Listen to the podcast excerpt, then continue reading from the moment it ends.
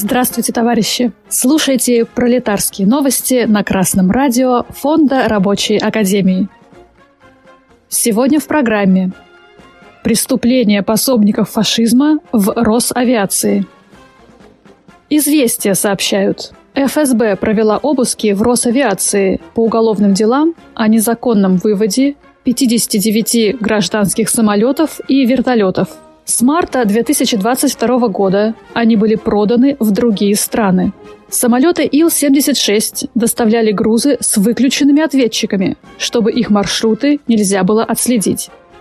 По словам собеседника «Известий», именно эта ситуация привела к отставке Александра Нерадько, возглавлявшего Росавиацию в течение 14 лет в 2023 году. Федеральная служба безопасности возбудила два уголовных дела о халатности и превышении должностных полномочий в отношении сразу нескольких сотрудников Росавиации. Несколько самолетов Ил-76 и вертолетов Ми-8, попавших в недружественные страны, были использованы для военной помощи Украине. В ходе обыска в Центральном офисе Росавиации в Москве сотрудники ФСБ и МВД занимались выемкой документов в кабинетах двух чиновников агентства – исполнителя обязанностей начальника управления инспекции по безопасности полетов Кристины Бывалиной и замначальника отдела государственной регистрации гражданских воздушных судов, прав и сделок с ними Петра Козырева.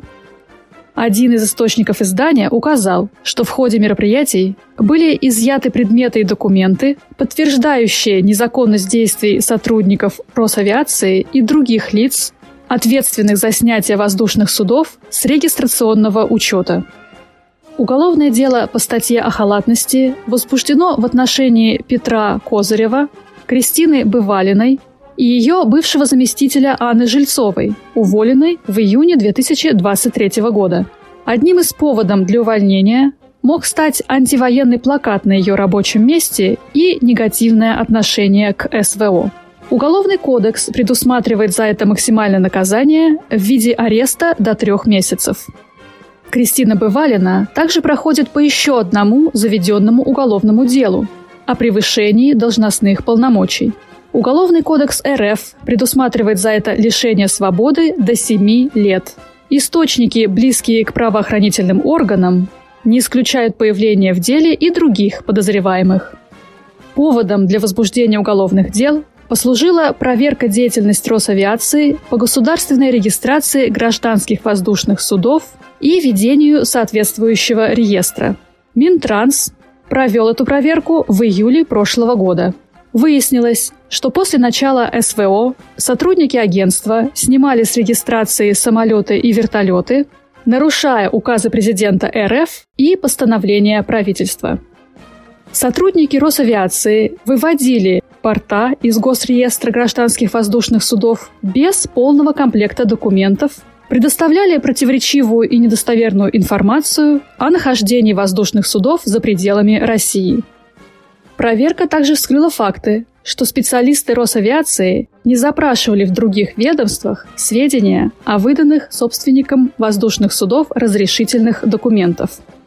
Ил-76 – самолет, имеющий стратегическое значение во время вооруженных конфликтов. У него большая дальность полета, и его можно быстро переоборудовать под переброску огромного количества грузов военного назначения и сотен солдат – сообщил бывший военный пилот и экс-замминистра гражданской авиации Олег Смирнов. Он выступает против продажи такой техники другим странам. В России, ведущей борьбу с американским фашизмом на Украине, действуют пособники врага. Вот почему в нашей стране нужно снять мораторий на смертную казнь. Новости читала Оксана Побережная с коммунистическим приветом из Чепстоу, Великобритания.